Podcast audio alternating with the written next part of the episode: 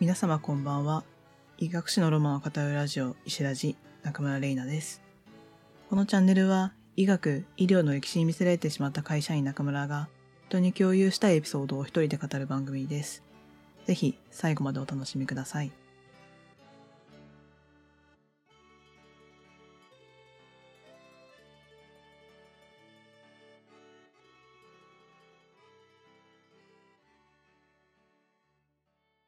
さて、今日は何について語るかというと、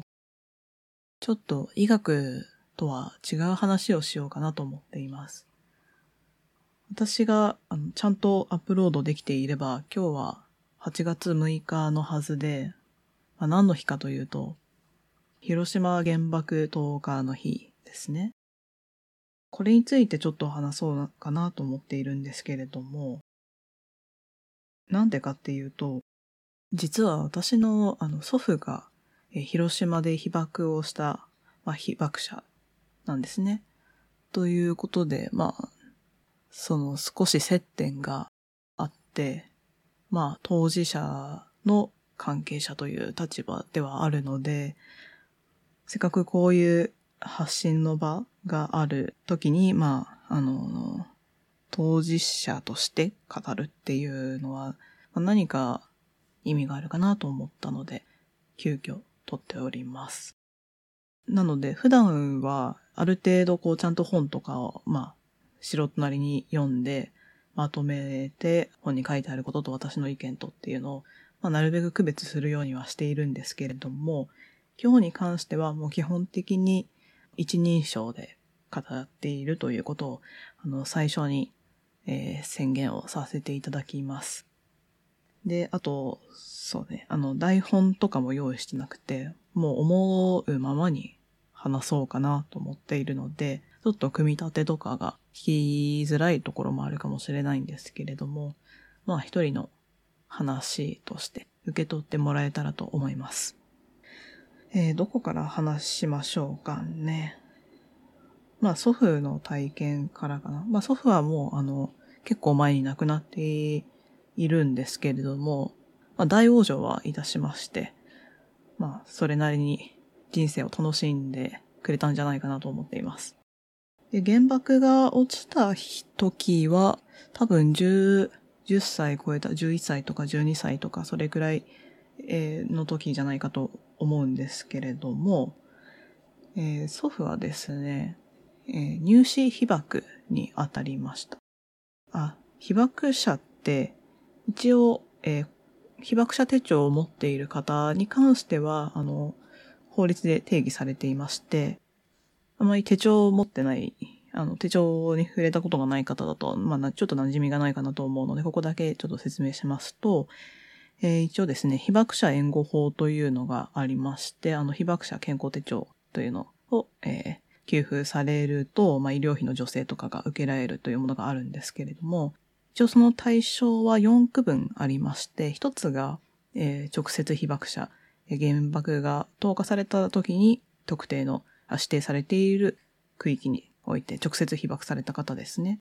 で、ほとんどのその被爆者といった時のイメージってこちらが近いんじゃないかなと思うんですけれども、他にもあの被爆者の定義に当てはまる方はいて、二つ目が入試者というのは、原爆が投下されてから2週間以内に、えー広島市内もまたは長崎にも落ち落ちているので、あの長崎市内、まあ、主に爆心地から約2キロ以内に立ち入った方で、えっ、と、救護活動とか医療活動とか親族探しとか、そういった目的のために、えー入られた方が、えー放射能の影響を受けたということで入試被爆と呼ばれています。で、三つ目が、えっ、と、救護とか死体処理に当たった方で、えー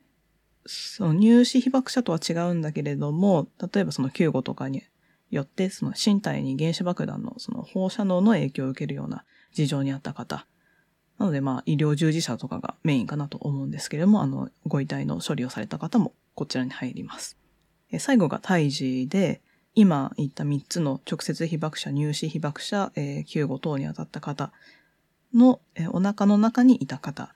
も、えー被爆者健康手帳の給付対象になっています。で、先ほど申し上げたように、私の祖父は2番目の入試被爆者になります。えっ、ー、と、あんまり詳しい話は聞いてないんですけれども、なんか、えっ、ー、と、広島市の出身ではあって、当日は疎開だったのかな？なんか建物疎開って言ってたような気がするんですが、建物疎開だと、あの、広島市に入っているケースの方が多いはずなので、ちょっとこのあたりはもうあの聞いた話がちょっと曖昧であれなんですが、どうもあの当日はいなかったみたいです。ただ、えっと、家族とかがあの広島市で被爆をしていて、10日の数日後には市内に戻っていたと聞いています。えー、なので、まあ、祖父は直接的にそれを受けたわけではなくて、まあ、体調を晩年は崩すこともありましたけれども、私の記憶の中の祖父は結構バリバリ働いた後定年退職して、えー、楽しく余生を過ごしていた記憶があるので、あの、そこまで影響を強く受けなかったのかなとは思います。えただですね、祖父は兄弟が多かったんですけれども、え、お兄さんが原爆で直接的に亡くなったというふうに聞きました。確か、お兄さんは多分広島市内にいて、数日後に、あの、家族が、私の曽祖父、あ、曽祖母に当たるのかな？が、えっ、ー、と、探しに行った時にはもう、あの、ダビに付されていて、えー、亡くなっていたということなので、え、でした。で、私が聞いた話だと、直接それで亡くなったのはそのお兄さん一人で、他の家族は、まあ、被爆はしているものの、あの、まあ、生き残って、えー、皆さん長生きを割とされています。ああんまりちょっと会ったことのない方もいるので、身内なんですけど、ちょっと なんかあの、どういう距離感で話したらいいのかって感じですがね。ですね。まあ本当にあの、みんな長生きしていたかなと思います。でですね、あの、さっきからすごい伝聞の話というか、まあ、当然伝聞なんですけれども、この話は祖父に直接聞いたわけでもないんですね。えっと、私自身は、小学校の多分低学年の頃には、母親から、あの、祖父が被爆者だと、ということを聞いていたとは思うんですけど、なんとなくそんな記憶があるんですけれども、まあ、実の娘である母にも、あんまり原爆の話をしたことがなかったみたいで、あんまり語りたくなかったんじゃないかなと思います。私も本当に直接原爆の話をしたことが祖父とはなくて、この話はですね、実は、えっ、ー、と、去年初めて、えー、広島にいる祖父の親族、あの、お兄さんとか、おおじさんですね、私から見ると。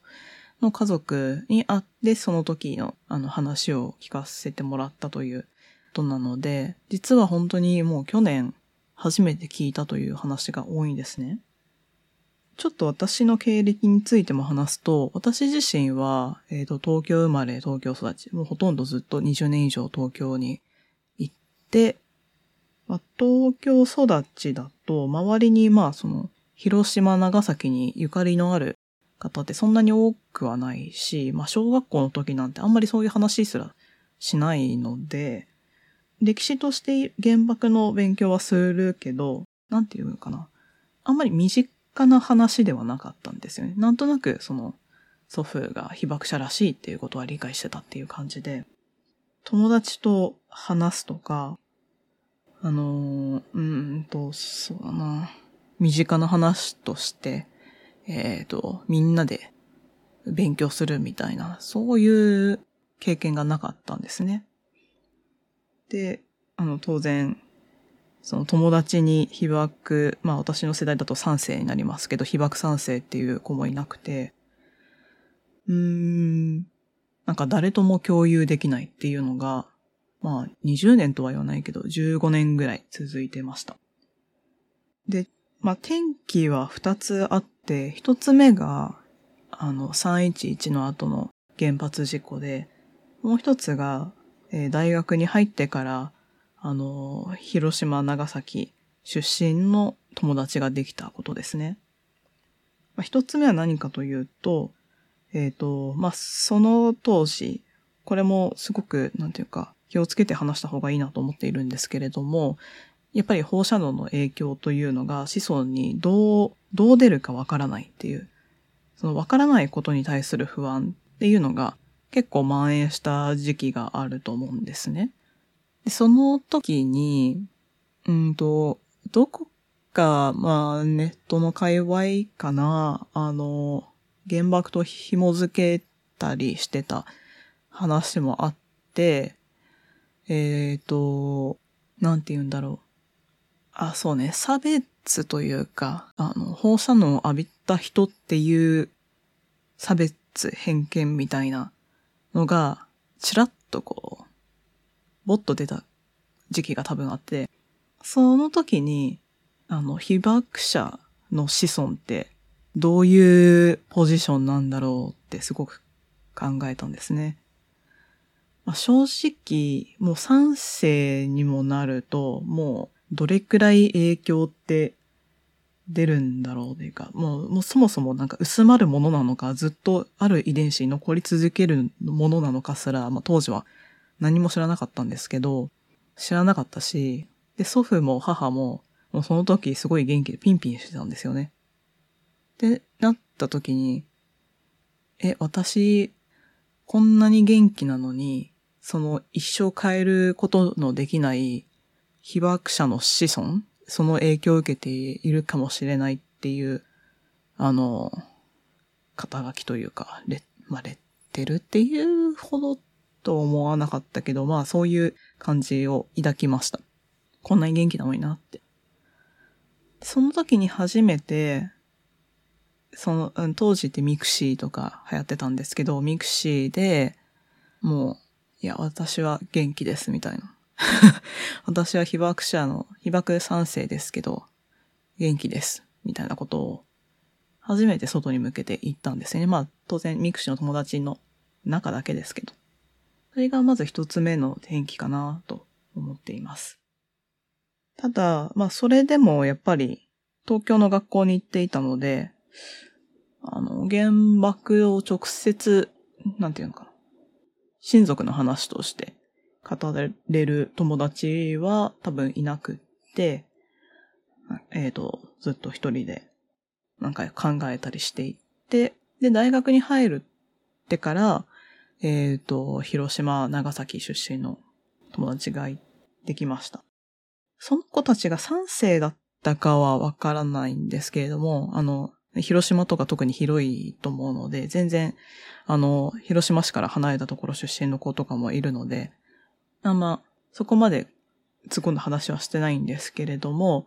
一方で、彼らは、その、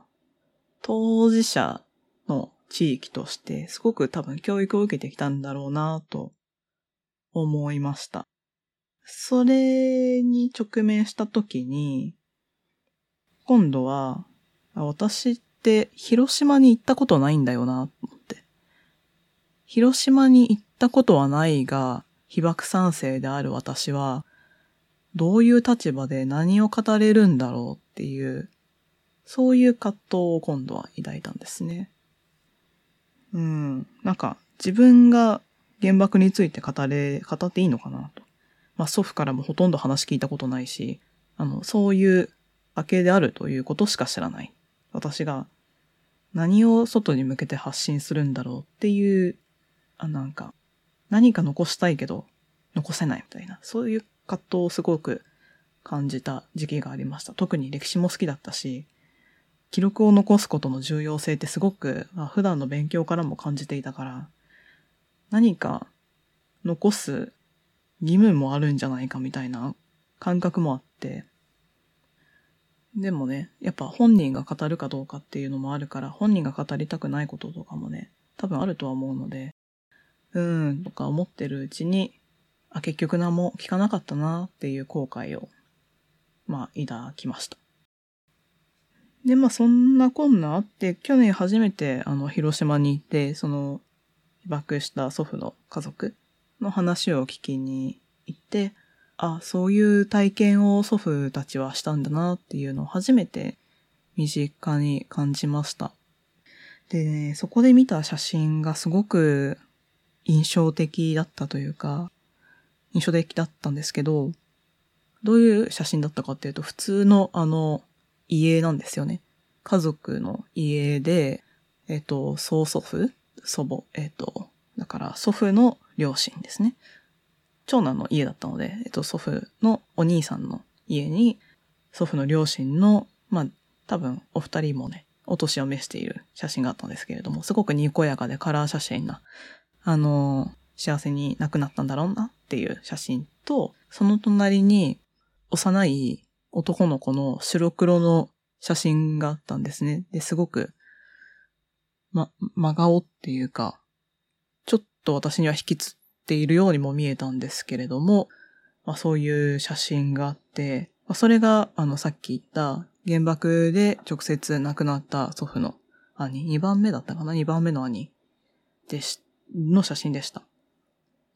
なんかその、大養生した幸せそうな両親の家の隣に、白黒の表情のないように私には見えた男の子の写真があるっていうのが、すごく違和感があって、当然なんですけどね。そりゃ1945年に亡くなってるんで、カラー写真とかも当時は撮れないし。うん、なんか、すごく違和感があるっていう意味で印象に残りました。ただそれと同時に、なんか今までって顔も見たこともなかったし、実は名前も聞いたことがなくって、ただ祖父の兄が原爆で亡くなったということだけを聞いていたので、去年初めて顔と名前を知って、あの、この方だったんだなっていう風に強く実感したというか、あ、私の血のつながった人なんだなって思いました。それを機にですね、まあ、あの、広島にようやく行ったっていうこともあるし、その実際の体験を聞いたっていうのもあって、外に向かって、あの、私の祖父は被爆者でしたっていうふうに、後ろめたさなく、葛藤なく言えるようになったかなと思っています。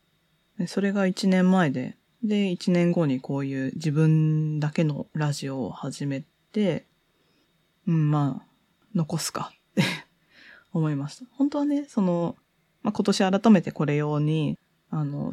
今存命の方の話を聞いてっていうのができれば一番意義があったかなと思うんですが、あの、いろいろこう、タイミングとか都合とかもあるので、ちょっとそれは叶わなくて、あくまで、こう、等身大の私みたいな、そういう目線で、あの、話をしております。で、まあ、最後に、ちょっとだけ医療に絡めた話をしようかなと思うんですけど、その、被爆の影響を影響が出ているかはわからないけれども、うんと、その、まあ、対象者に入るって言った方がいいのかな？まあ、2世、3世まで、多分今の世代、まあ、まあ、4世までもういらっしゃると思うんですけど、ちょっと、年代的にどれくらいそういう話をされてるかわかんないで、一旦、まあ、2世、3世の話を、を念頭にすると、なんか皆さんどれくらい、こう、健康とか遺伝を意識されてるのかなっていうのを、やっぱり話したことがないので、ちょっと気になっていて、実は、とある、まあ、レポート研究ノートって書かれてたのかな？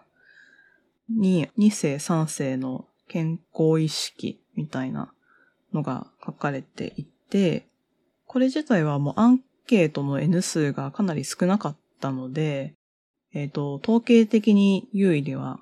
なかったみたいなので、いろいろなその結果が。なのでちょっと、まあ、数字について細かく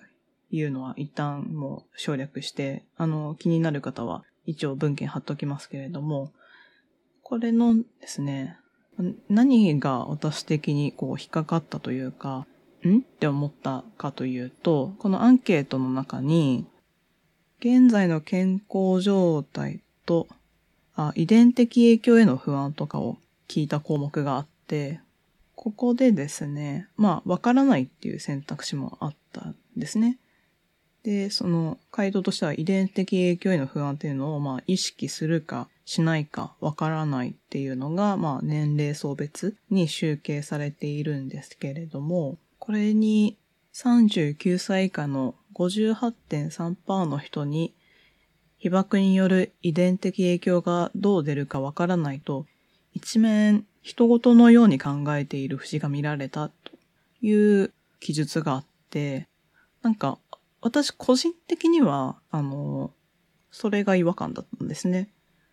まあ、実際にその答えられた方、これ、えっと、長崎の方を対象にされたのかな確か。長崎の、あの、今の39歳以下、多分賛成の方が、えっ、と、本当に全然、あの、知らんがなと思われて回答された可能性も全然あると思うんですけど、私的にこの、わからないというのは人事なのかって思いました。本当にわからないんだがっていう感じですよね。どちらかというと。私的には。あの、本当に繰り返して言いますけど、もう今回は完全に私一人個人の話なので、あの、正しいとか正しくないとかいう次元ではないと思うんです。思って話しているんですが、私からすると、本当にわからないが、人事じゃないからずっとわからないと考えているっていう印象なんですよね。まあ、正直自分の家族を見るとみんな健康だし、